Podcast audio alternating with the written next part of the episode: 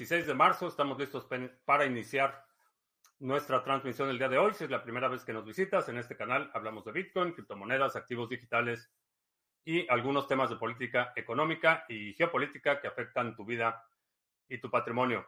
Estamos transmitiendo en vivo, audio y video vía Facebook, Twitch, Twitter, Odyssey. Y para los miembros de la banda Satoshera, estamos transmitiendo también en YouTube. Eh, si te quieres unir a la banda Satoshera, eh, junto al botón de suscripción en los videos, ahí hay un botón que dice membresía o unirse o algo así. Y puedes ver las transmisiones desde la comunidad, comodidad de YouTube. Eh, bastante bien. El precio Bitcoin ha estado a la alza este día. cerró, estaba haciendo el análisis en el pre-show eh, cerramos la vela de cuatro horas por encima de los 25 mil, así es que creo que eh, se viene una exploración de precio importante. Ha superado la barrera de los 25 mil en cuatro velas consecutivas. No ha cerrado en las cuatro por encima de 25 mil, pero las, los pabilos de las velas han eh, roto ese nivel de resistencia. Así es que vamos a ver. Vamos a ver qué nos depara eh, Bitcoin. Ah, también vamos a ver si estamos ya en Odyssey. Sí, ya estamos en Odyssey y estamos con la fecha correcta. Uh, Fulano Toshi, ¿qué tal? Eh, Oscar en Criptos. Johnny en Venezuela, la original, ¿qué tal? Buenas tardes. Mucha actividad eh, esta semana. Tenemos seminario mañana, no mañana, no mañana, el sábado. Sábado, 11.30 de la mañana, tenemos el seminario de Ordinals en Bitcoin. Vamos a hablar de la tecnología, las funcionalidades, compararlo con los NFTs, cuáles son las eh, oportunidades que veo a corto y mediano plazo. Vamos a hacer un demo de cómo crear un ordinal, lo vamos a hacer en vivo y al final del seminario vamos a sortear el ordinal que creemos durante el seminario entre los participantes. Así es que no te lo pierdas, todavía estás a tiempo de registrarte. La información está en la página de Criptomonedas TV, criptomonedastv.com, diagonal tienda. Ahí encuentras el, todos los seminarios y el de este sábado, el seminario de Ordinals en Bitcoin. Va a estar bueno. Em, vamos a ver, Silver ¿Crees que las subidas de tasas de Europa fue un acto para que los mercados crean que todo está bien? No, es para tratar de contener un poco la inflación. Creo que a, estas alturas nadie, nadie en su sano juicio o que tenga un gramo de honestidad intelectual o un gramo de vergüenza va a afirmar que, los mercados están bien.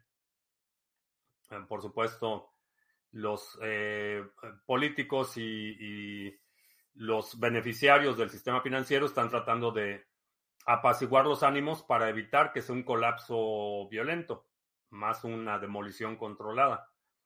Pero, digo, cualquiera que, que tenga un mínimo de honestidad intelectual y capacidad de observación se va a dar cuenta que no, no, no están bien los mercados financieros.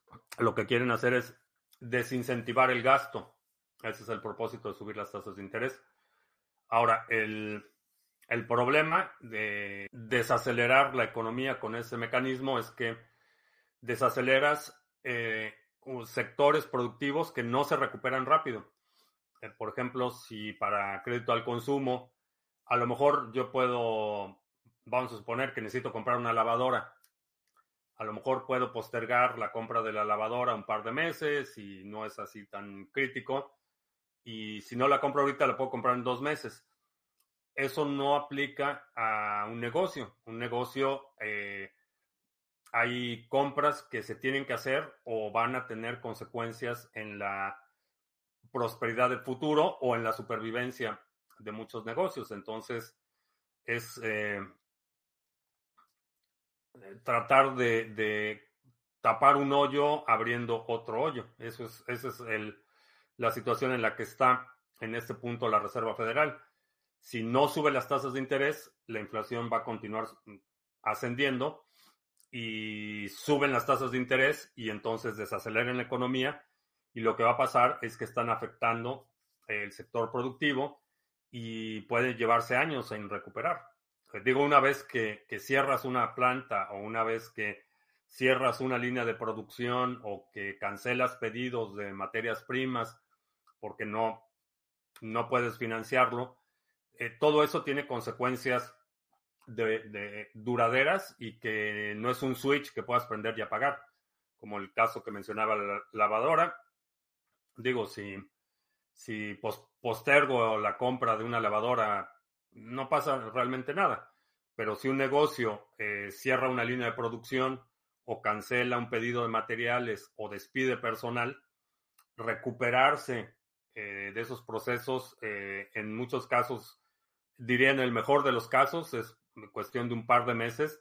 Y en el peor de los casos, una vez que, cierras una planta, una vez que despides personal, no te puedes recuperar tan rápido. Sandro Ortega en Oakland,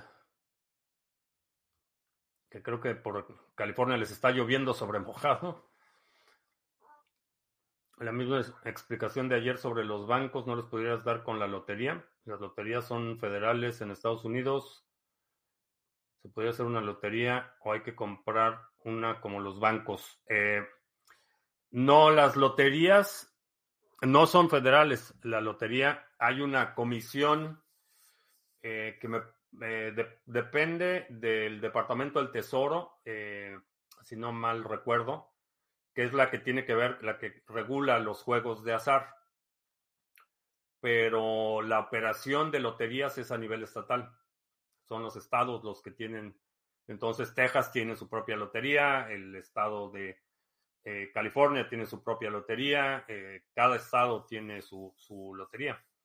Y no, no te dan permiso para operar loterías. Puedes operar casinos. Eh, el proceso es muy, muy complicado. hay que repartir mucha lana para abrir un casino, pero se pueden abrir casinos. A lo mejor me empiezo a identificar como Cherokee para que me dejen abrir un casino. Pero sí, digo, es legal operar casinos en algunos estados. Hay una forma de validar si un layer fue alterado o modificado de alguna forma. Generalmente, si te marca errores al actualizar el firmware, sí, eh, quiere decir que fue modificado. Eh, también puedes inspeccionar físicamente eh, que la soldadura plástica no, no tenga señas de haber sido modificada, pero si ya estás en ese punto que sospechas, creo yo erraría en el lado de la precaución y simplemente no lo usaría. Pero la actualización de firmware puede ser un indicador. No es totalmente seguro, pero es un indicador. Paco Gómez en Sevilla, ¿qué tal? Cris Muñoz, en Ecuador, en Colombia la tasa de usura para las tarjetas de crédito del Banco Central les ha subido mucho y los bancos decidieron bajarlas a la mitad. Esto quiere decir que por mucho que el Banco Central quiera bajar la inflación, los bancos pueden hacer otra cosa. Eh, sí, los bancos, bueno, depende mucho de la legislación del país. En general, los bancos como negocios pueden eh, determinar por cualquier motivo o bajo cualquier criterio la tasa de interés que cobran a sus clientes. No hay ninguna ley que les obligue a cobrar más que lo que cobra la Reserva Federal, por ejemplo. en el mercado de dinero, que es donde el mercado de préstamos de dinero, la tasa de interés está determinada por el riesgo, pero no hay ninguna ley, no hay nada que impida a un banco. Hay bancos que hacen promociones, por ejemplo. Pueden hacer promociones en las que en un periodo de X cantidad de tiempo eh, no te cobran intereses. Es una práctica común para quienes quieren hacer eh, consolidación de deuda de tarjetas de crédito, por ejemplo. Eh, transfieres el saldo de la tarjeta X a la tarjeta Y y por haber transferido tu saldo te hacen un descuento en los intereses o, te dan 90 días sin intereses, etcétera. Eh, todo eso es tienen bastante margen los bancos para determinar qué, eh, tasas cobran. Los políticos y los que controlan la tasa de interés seguramente son todos ricos y sin necesidades. ¿Por qué entonces se cogen lucha con controlar el dinero y la economía de los pobres? Porque eso, el, el controlar las reglas del juego les permite mantener eh, control del juego y les permite mantener su ventaja sobre los demás. Básicamente, eh, les permite mantener su posición dominante. ¿Crees que ya sea buen tiempo para comprar acciones? Eh, depende en qué sector estés interesado, pero honestamente no le veo demasiado incentivo al mercado bursátil. Francamente, los retornos que ofrece y las condiciones de que realmente no tienes tu dinero, lo, lo, custodia un broker, eh, no tienes posesión física de esas acciones, ya no las entregan a menos que lo solicites y en muchos casos te cobran una fortuna si quieres tener posesión física de tus acciones, pero es depositar tu confianza en un sistema que, del que no tienes control y que para mí está evidentemente manipulado. Entonces no tengo incentivo para invertir en, en la bolsa. Hay algunos sectores que creo que sí pueden dar retornos interesantes, pero no es para mí una, una prioridad. Mi prioridad en este momento está en poner dinero donde pueda producir y donde pueda tener el mayor nivel de control posible. podcast número 1100 eh, no, creo que ya hemos pasado el 1100. qué, ¿Qué número fue el de ayer? Ah, sí, el de ayer fue 1099, así es que hoy, hoy es el episodio 1100 del podcast de Criptomonedas TV. Gracias a los que nos escuchan en el podcast. Sí, 1100 episodios. Now is when, dice que NIM y la idea de hacer staking de NIM me gustó la idea. Me gustaría tener flujo efectivo, no estoy seguro de que el ROI de NIM vaya a valer la pena por lo volátil que son las criptos. ¿Cómo racionalizas esa inversión? Pues el, propósito de el propósito del flujo efectivo no es que la eh, el vehículo para el flujo efectivo tenga una evaluación inmediata. A lo que me refiero es si compras, por ejemplo, una casa para rentar lo que importa es, eh, o, tu prioridad es esa renta, cuánto te está produciendo. Eventualmente, si se aprecia la propiedad y hay oportunidad de venderla, eh, la puedes vender y obtener una ganancia. Pero ese no es el objetivo, no estás invirtiendo para apreciación. Entonces, si tienes, eh, vamos a suponer, mil dólares en NIM y estás recibiendo recompensas constantemente, a lo mejor tus recompensas a veces son 18 y a veces son 20 y a veces son 17 y luego es 19 y, medio. Esas, esas recompensas sí van fluctuando. Y si liquidas esa recompensa, también lo que recibas va a ir fluctuando. Pero no estás utilizando esos mil iniciales para liquidez. Simplemente lo tienes ahí, eh, te están produciendo y mientras te están produciendo, esa es tu ganancia Eventualmente, en el momento que lo decidas, puedes liquidar esa posición inicial, retirar tu principal y todo eso que ha estado generando eh, son ganancias netas. Entonces, el hecho de que haya volatilidad en la ganancia, si, eh, por ejemplo, eh, Harmony, que es otro de los que tienen epochs muy rápido, de 20 horas, si en un epoch recibo, vamos a suponer, 100 dólares y luego en el otro recibo 80 y luego en el siguiente recibo 79 y luego recibo 90, realmente no me, no me angustia demasiado porque tengo una posición, el principal está produciendo y si en algún momento veo una oportunidad, puedo liquidar ese principal y retirar mi inversión inicial. Y todo eso que ya estuvo generando, todo eso es ganancia. Entonces, no me, no me angustia demasiado porque estamos hablando de inversión si quieres pagar tu renta así y, necesitas eh, ingresos, a lo mejor no es la mejor alternativa. A lo mejor no es la mejor alternativa porque vas a tener volatilidad. Pero de otra forma, creo que Es, es este, como los gremlins que se van multiplicando y se van multiplicando y se van multiplicando. Y a lo mejor en algún momento le das una cucharada y, como hice con mi Press, este, con esas ganancias que he estado teniendo de Cardano, se van acumulando, se van acumulando, se van acumulando.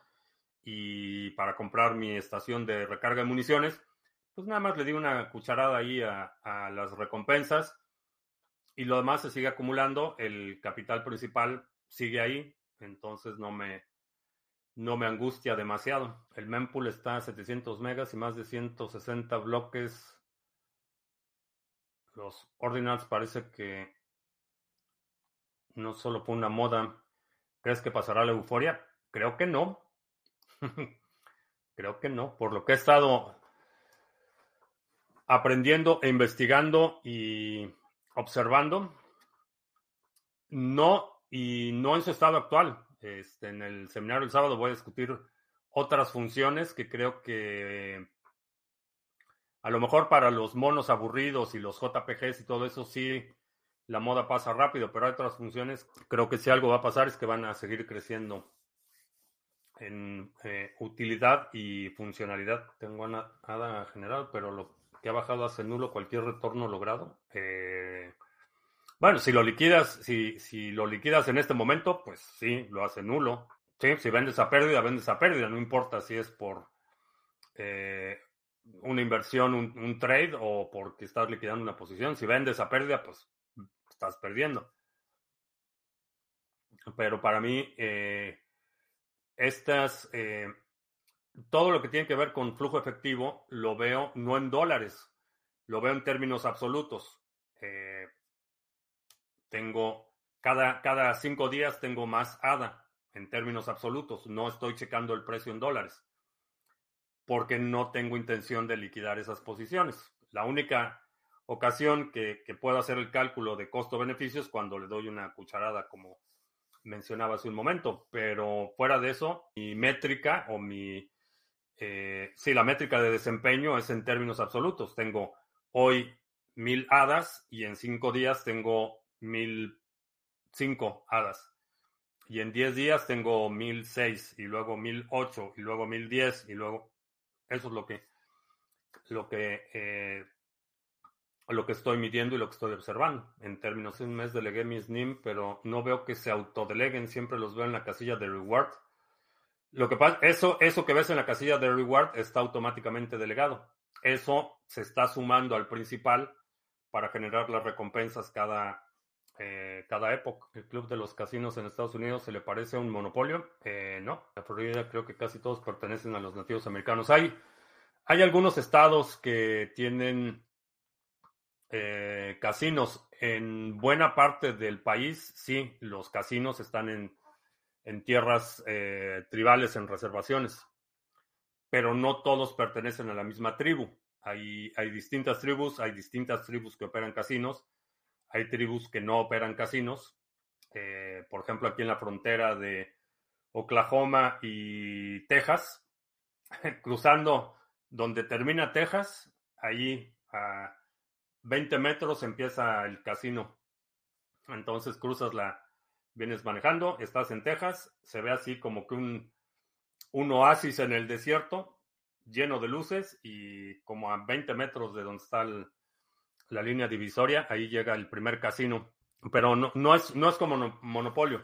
Eh, distintas tribus operan distintos casinos. Actualmente la recompensa de Sarga con Cardano está en menos del 4.5. Podemos volver a 5 a futuro. No estoy seguro. Eh, las condiciones de la red, creo que una de las cosas, eh, supongo que no habían anticipado eh, cuando diseñaron la parte de los retornos a nivel de protocolo, fue que tanta gente iba a dejar bloqueado su ADA. Y eso es lo que ha, en mi opinión, reducido un poco el, el, retorno. No lo sé. No, no sé si vayamos a llegar al 5% en un futuro. Microsoft despidió al equipo de seguridad de OpenAI, sí, al equipo completo. Llegará el día en que la capitalización de las criptos supere la bolsa. ¿A cuál bolsa? Vamos, vamos por partes. A la bolsa de Nueva York. No, no sé. A la Bolsa de Valores de México, ya, ¿desde cuándo? Este, hay más gente que tiene cuenta en Bitso que... Creo que Bitso mueve más volumen que la Bolsa Mexicana de Valores. Pero eventualmente creo que sí, eh, la economía tokenizada va a superar eh, el intercambio formal en spot. Los derivados, esos no. Eh, los derivados es un infinito, es un hoyo infinito. Para mí, 1100 clases de universidad, de... Ah, del podcast. Gracias. Nunca les dejo tarea, pero... Pero bueno. Qué bueno que te ha servido. Research, un buscador muy bueno, muy fácil de montar nodos. No sé qué va a pasar con los buscadores en el futuro, honestamente. Los bancos, los políticos no manipulan las tasas de interés, es la banca privada. Eh, no, no, las tasas eh, de retorno a la tesorería es lo que se utiliza como base para todos los otros cálculos de riesgo. Es política. Eh, la tasa de interés primaria es una herramienta de la política, es parte de la política monetaria. Y esa política monetaria está determinada. Creo que eh, eh, la regla es que los bancos centrales son entidades gubernamentales.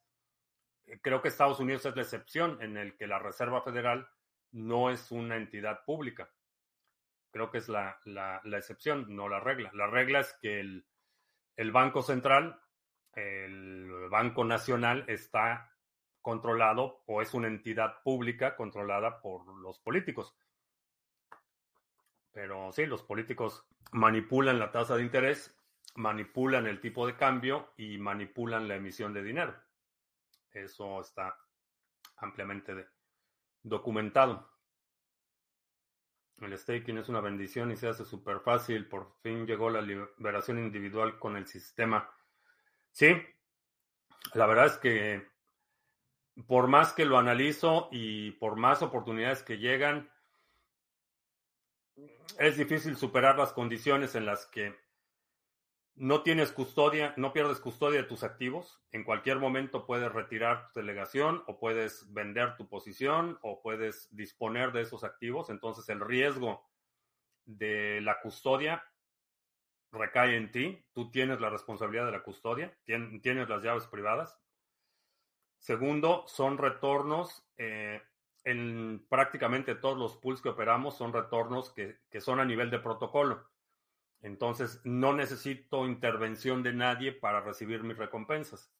No necesito que alguien firme una transacción o que alguien apruebe el pago o que libere recursos o que apruebe el... Nada de eso. Todo funciona a nivel de protocolo y yo pongo mis criptomonedas y recibo un retorno. Ahora, mi riesgo es la volatilidad, como discutíamos hace un momento.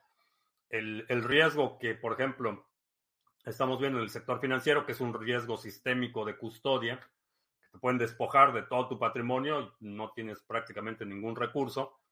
Aquí tu riesgo es la volatilidad. Y en igualdad de circunstancias, yo prefiero la volatilidad un millón de veces. Entonces, eh, sí, y por eso, por eso he insistido en que aprovechen. El staking es una bendición y se hace super... Ah, sí, ya lo me... Qué práctico es el swap Adanim. Muy bueno, sí.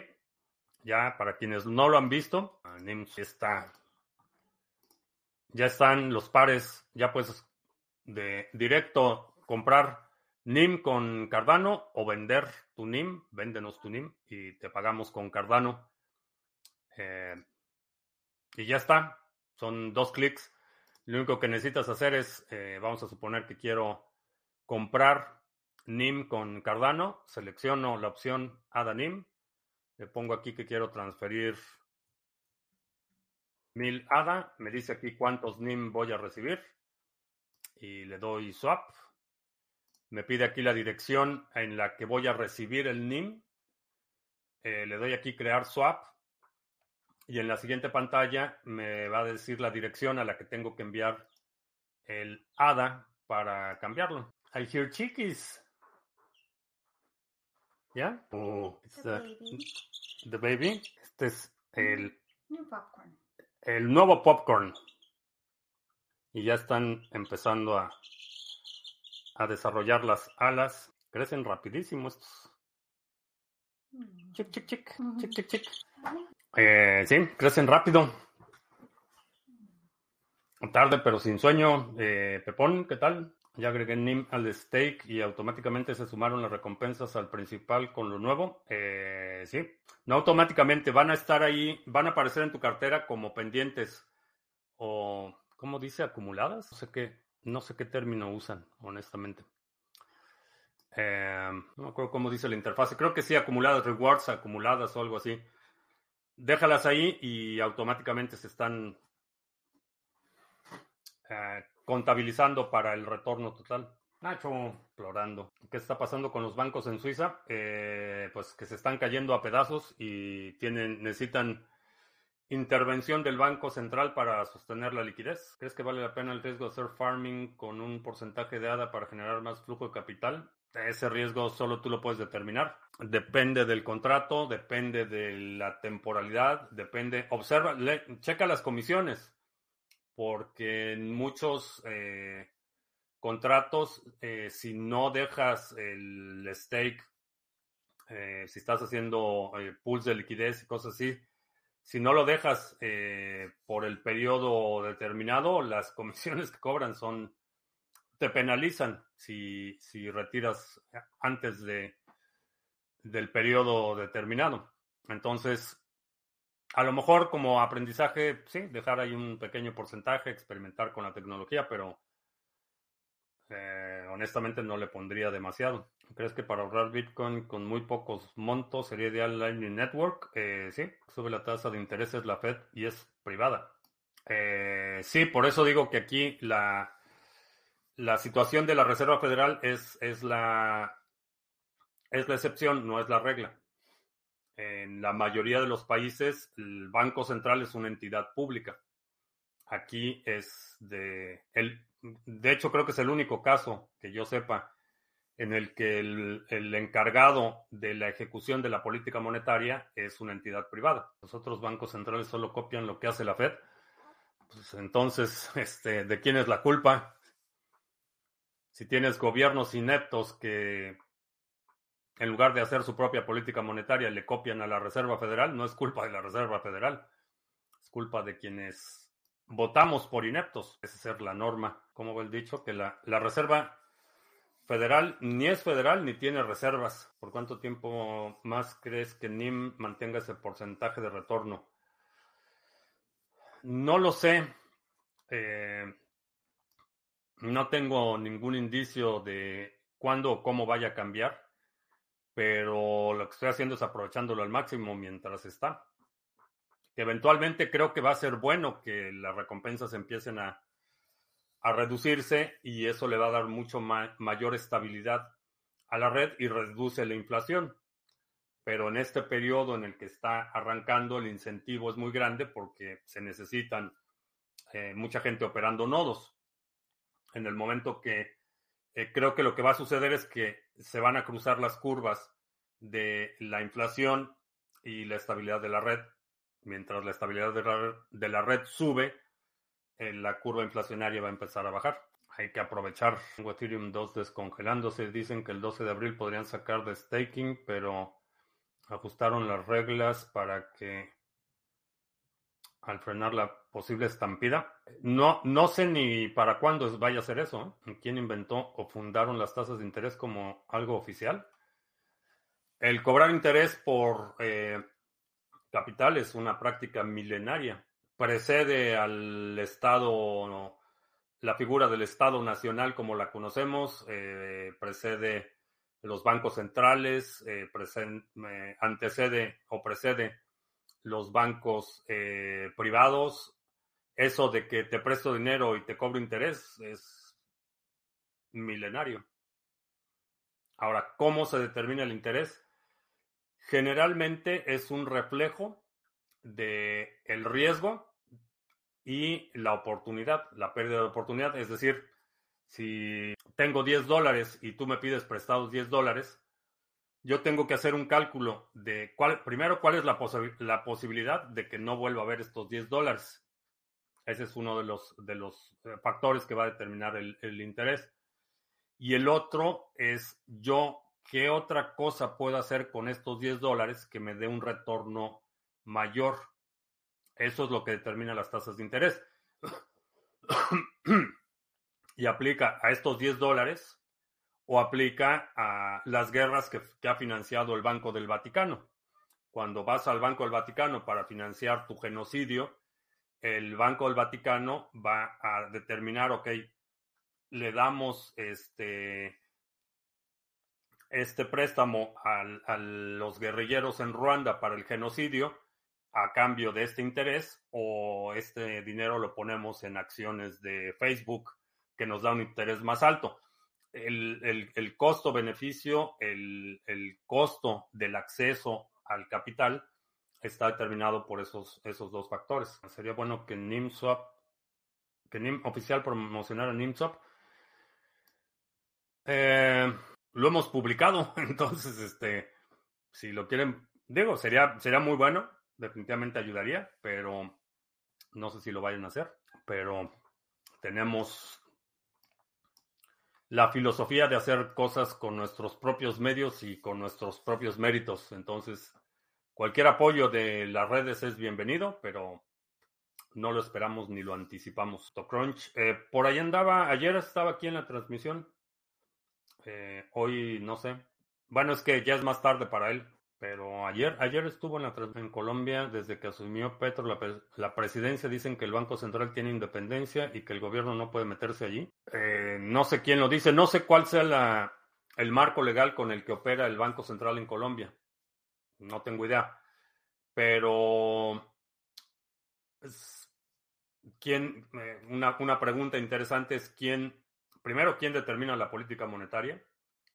Y segundo, ¿quién puede poner o quitar al director o al jefe o al presidente o la figura que sea del Banco Central?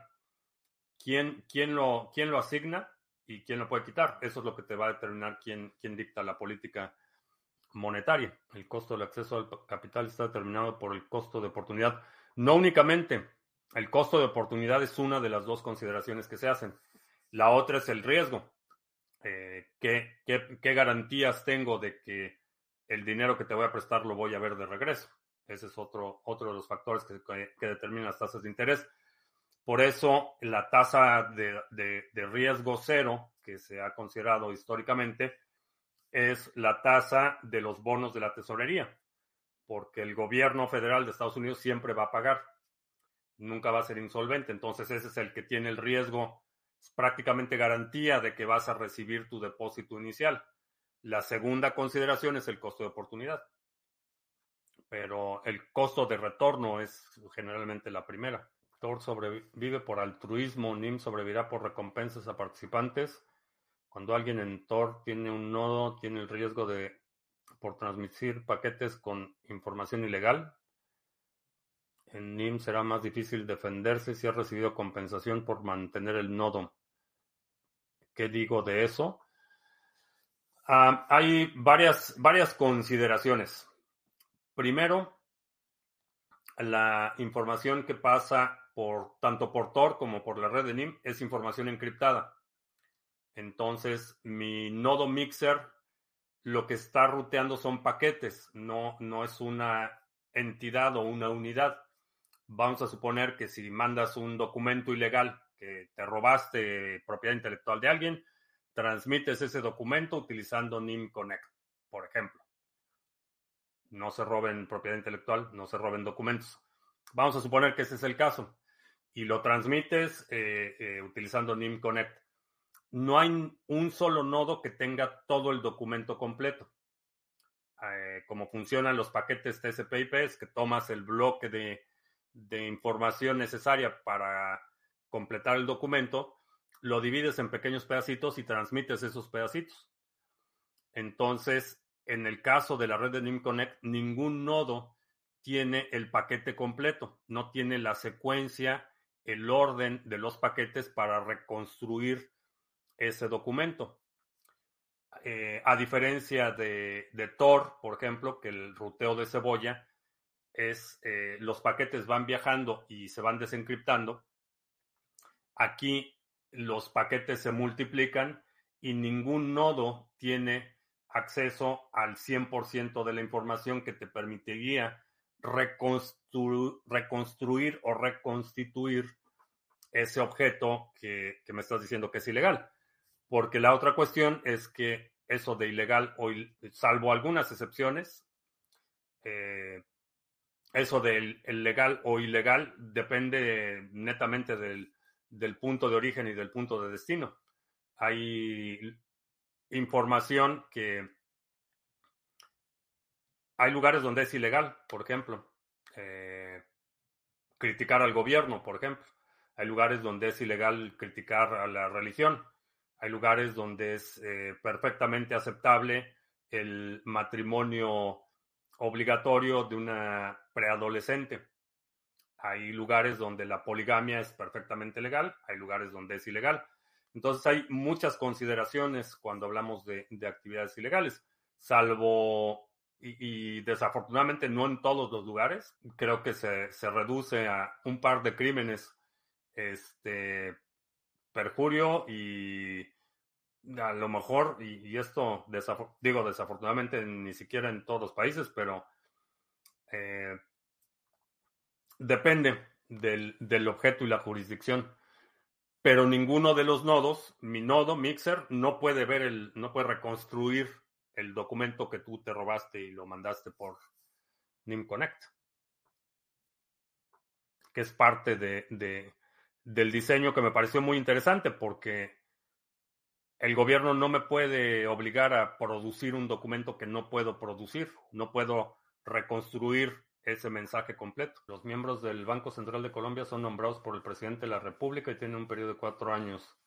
Pero cada presidente de la República puede cambiar hasta dos miembros. Ahí está como opera el Banco Central de Colombia. Cuando dices que es anterior al gobierno, yo pienso seis mil años antes de nuestra era, más o menos. Por esas fechas empezaron los gobiernos. No, eh, la figura del Estado Nacional Soberano, como lo conocemos hoy, es realmente eh, producto de los movimientos independentistas de finales eh, del siglo XIX, ah, bueno, del siglo XIX prácticamente, del colapso del último imperio eh, global, que fue el imperio británico. realmente ese es, ese es lo que da surgimiento a eh, o da origen al Estado soberano nacional como lo conocemos hoy. Antes de eso estábamos hablando de principalmente monarquías, principados, eh, naciones más o menos integradas, pero, pero no en el, en el, eh, el Estado moderno, vaya. Gobiernos ha habido desde que alguien, alguien tenía fuerza, más fuerza que otro desde que alguien pudo someter a otros a sus eh, caprichos y voluntades, desde entonces existen los gobiernos. Eh, en, algunas, en algunos casos han sido más, más desorganizados que en otros, pero la figura de eh, una sociedad que se organiza para determinar cuáles son las normas de convivencia y quién es el encargado de implementar esas normas de convivencia y quién es el encargado de sancionar a quienes violan esas normas de convivencia. Es una figura que tiene desde, desde las primeras tribus de cazadores recolectores y, probablemente preceda la especie del Homo sapiens, este, nuestros eh, antepasados homínidos, superiores eh, muy probablemente tenían alguna forma de gobierno en sus eh, tribus o bandadas o bandas. Mañana voy a dar una plática con alumnos que me piden hablar de criptomonedas. Sería mejor platicar del principio de las criptos o de lo que viene. Eh, diría el principio de las criptos. Creo que sería un buen inicio. Los egipcios y los romanos, esos imperios, no son gobiernos con estados, no, cuando hablo de estados me refiero al, Estado nacional moderno. Monarquías parlamentarias, repúblicas federadas, Es ese tipo de Estado moderno donde tienes ya una eh, instituciones que rebasan a la familia gobernante. Básicamente, no estamos hablando del periodo de las eh, ciudades-estado, por ejemplo, que fue prevalente hasta prácticamente el final de la edad, de la edad, eh, de la edad media. Desde la Grecia clásica, buena parte de la expansión eh, del Imperio Romano, por ejemplo, del Imperio Persa, del Imperio Mongol, fue la, absorción y el sometimiento de lo que eran ciudades-estado. Eh, no eran estados nacionales. La Revolución Francesa no sería el inicio del gobierno como lo conocemos. Eh, no. La Constitución de Estados Unidos creo que precede la Revolución Francesa por dos años. ¿Cuándo fue la Revolución? La toma de la Bastilla fue que en 1778. 1789 es la toma de la Bastilla. Eh, la constitución de Estados Unidos es de 1776. Entonces, no, no es, no es eh, la Revolución Francesa. Definitivamente el pensamiento, eh, el pensamiento liberal francés tuvo una influencia enorme. Benjamin Franklin era un francófilo de corazón. Y sí, los, los pensadores eh, franceses influyeron mucho en, la configuración del Estado moderno, pero la constitución de Estados Unidos es de 1776 y la toma de la Bastilla es 1789. ¿Qué opinas de regresar con un viejo amor? Que un viejo amor ni se olvida ni se deja, como, como dice la canción. Este, pues no sé, no es una mala idea. Honestamente, ya considerando que ya eres parte del club de la próstata inflamada, regresar con un viejo amor no es necesariamente una mala idea. Nada más acuérdate bien, haz memoria de por qué no funcionó la primera vez, que no cometas los mismos errores. Ahora me parece que entiendo esto que acabas de decir. Es prácticamente el último, el capítulo faltante del individuo soberano, de bueno, esto, esto de que acabo de decir, pues no sé, dije mucho, entonces no sé exactamente a qué parte te refieres, pero los ingleses, ¿por qué no se rebelaron contra la reina? Estaba mejor que María Antonieta. Los ingleses, ¿por qué no se rebelaron contra la reina? Porque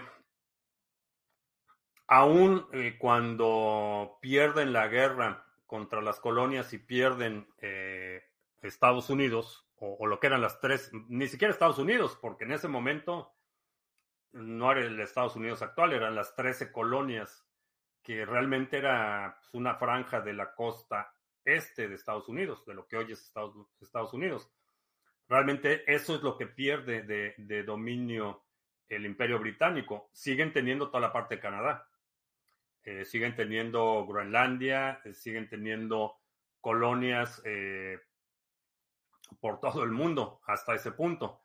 Entonces realmente subestiman las consecuencias históricas que, conlleva la pérdida de, de, esas colonias.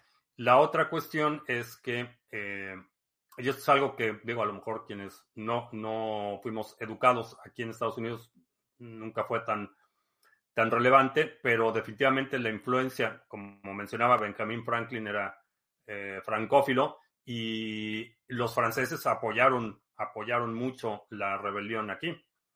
Entonces, eh, en el caso de los británicos era un poco el orgullo herido de que los franceses estaban apoyando a los rebeldes de las colonias y por eso la cohesión nacional.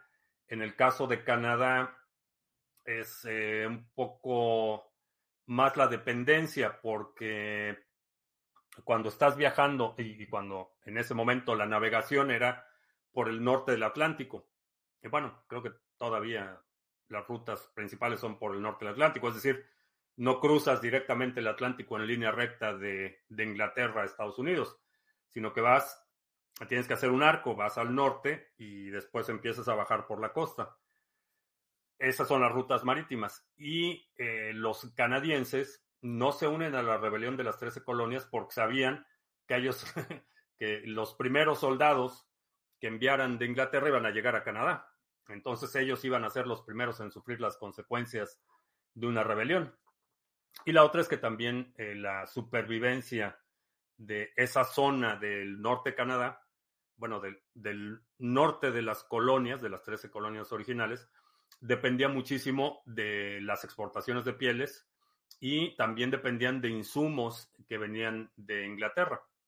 Entonces, por eso es que no se rebelan, por eso es que Canadá se mantiene como parte de la, del imperio británico, aún después de haber visto el éxito de la eh, revolución y la independencia de Estados Unidos que da origen al nuevo país.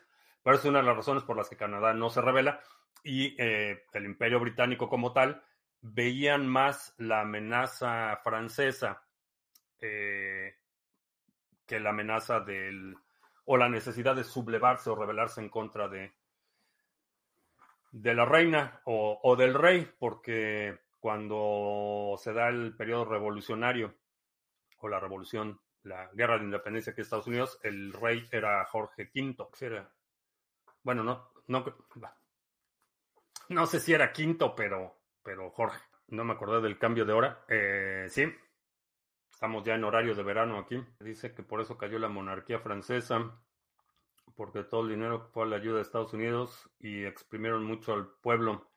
No, no tanto, no tanto, pero definitivamente los excesos de la monarquía fue lo que dio el terreno fértil para, para la Revolución Francesa no tanto el apoyo a las colonias, porque realmente, digo, si ves el mapa de las 13 colonias originales, realmente no era así tanto territorio, no era un territorio tan vasto que necesitabas batallones enteros para mantener el dominio del, lugar.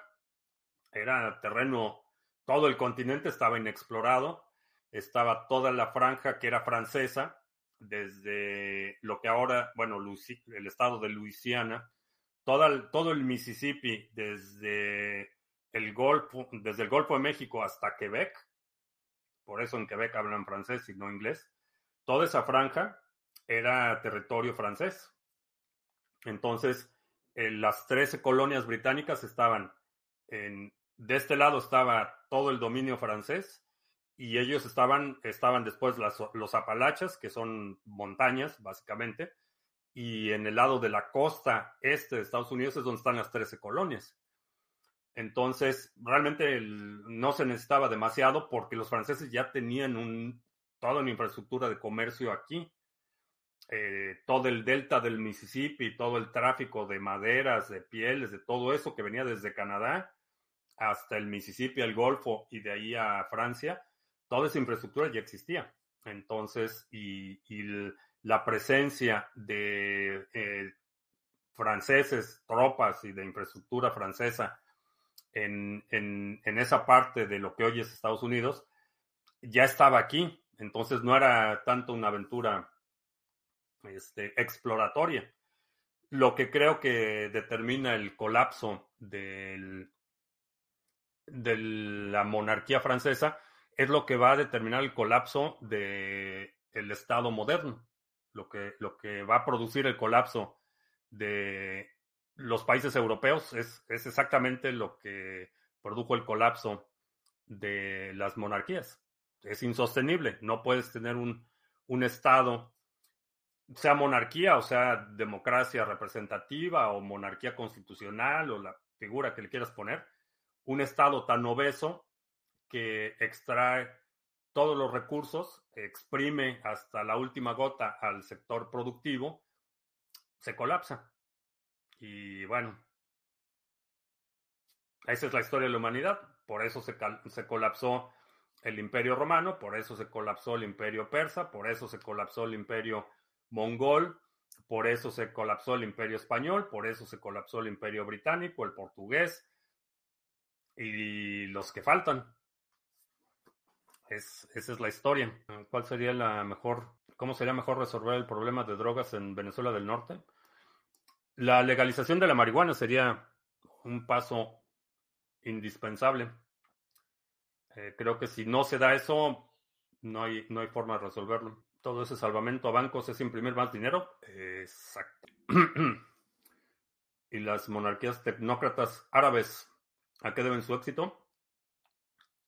Es aritmética. Tienen un acceso a una cantidad de riqueza que primero garantiza la estabilidad y la continuidad de las dinastías, les permite planear a largo plazo y en términos de costo de operación y, y, recursos, es decir, tienen mucho capital para repartir entre muy poca gente. Eh, tienen control, eh, no, hay, no hay distinción entre el Estado normativo, es decir, la, la, figura de gobierno, y el sector productivo, son lo mismo.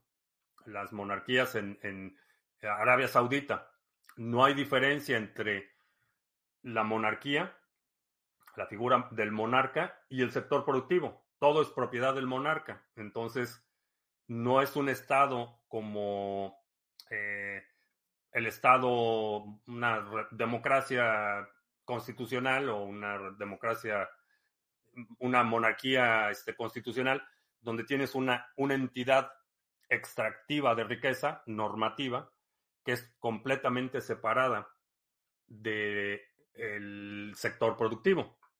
Tienes una entidad que se dedica a, extraer los recursos que producen otros y administrarlos en, una monarquía como Arabia Saudita, por ejemplo, todo es propiedad de su majestad y entonces no hay, no hay, no hay necesidad de robarse dinero porque todo es ya, ya es dueño de todo. Y cualquier exceso, cualquier ineficiencia, cualquier acto de dispendio es penalizado porque afecta a, a su majestad primero y después a todos los que están a su alrededor. Entonces, la lógica de eh, cómo se administra el recurso es distinto cuando es tu propio recurso que cuando es recurso de otro, cuando es tu propio trabajo o el trabajo de otro. A eso le atribuyo. Y la otra es la, la garantía de la continuidad. Eso les permite hacer planes a largo plazo y no tener que estar haciendo promesas eh, de corto plazo que nunca pueden cumplir porque pierden la elección. ¿Hasta cuándo será un paro la impresión de dinero? Hasta que los billetes estén en la calle, hasta que la gente empiece a utilizar los billetes para quemarlos y producir calor. El supply de NIM es menor que el de ADA One, etcétera. Esto lo hace tender a una mayor valoración. Así, en general, activos de menor eh, existencia son más proclives a incrementar en valor. Y bueno, pues ya terminamos. No había nadie en Odyssey, o no sé. Bueno, Jack in the Box. Pero no sé por qué no me aparecen los mensajes en Odyssey. Y creo que ya hasta se fue Jack in the Box. Eh, bueno, vamos a hacer dos recordatorios rapidísimo. Eh, ya está disponible el par ADA-NIM en NIMSwap. Ya puedes comprar y vender directamente con ADA, delegar en los Mix Notes y empezar a recibir recompensas en la red de NIM. Y este sábado, 11.30 de la mañana, tenemos nuestro seminario. Es 11.30 de la mañana, hora del centro. Ya cambiamos el horario, es decir, en este momento son las 8 de la noche con 8 minutos para que tomes nota. este sábado, 11.30 de la mañana, tenemos el seminario de Ordinals en Bitcoin. Vamos a hablar de una introducción de Ordinals e inscripciones on-chain. Vamos a hablar de aplicaciones y funciones, análisis comparativos con NFTs, creación de Ordinals. Vamos a hacer un demo en vivo. Vamos a hablar de trading de Ordinals, oportunidades a corto y mediano plazo, recursos útiles, preguntas frecuentes. Y vamos a sortear el Ordinal que voy a crear durante la sesión. Lo vamos a sortear entre los que eh, se registren para el seminario. Así es que aprovecha. El registro se cierra mañana a la medianoche para que no lleguen los desmañanados del sábado que quieren entrar a la sesión. El registro se cierra mañana a la medianoche, así es que aprovecha. Eh, si estás participando en el grupo de acción 2023 o en el grupo de 2020, o eh, checa tu correo porque mandé un cupón de descuento. Eh, seminario del sábado es una sola sesión. Sí, lo de Ordinals es una sola sesión. aproximadamente voy a hacer el ensayo mañana, pero mmm, calcula dos horas y creo que ya. Por mi parte es todo. Gracias y hasta la próxima.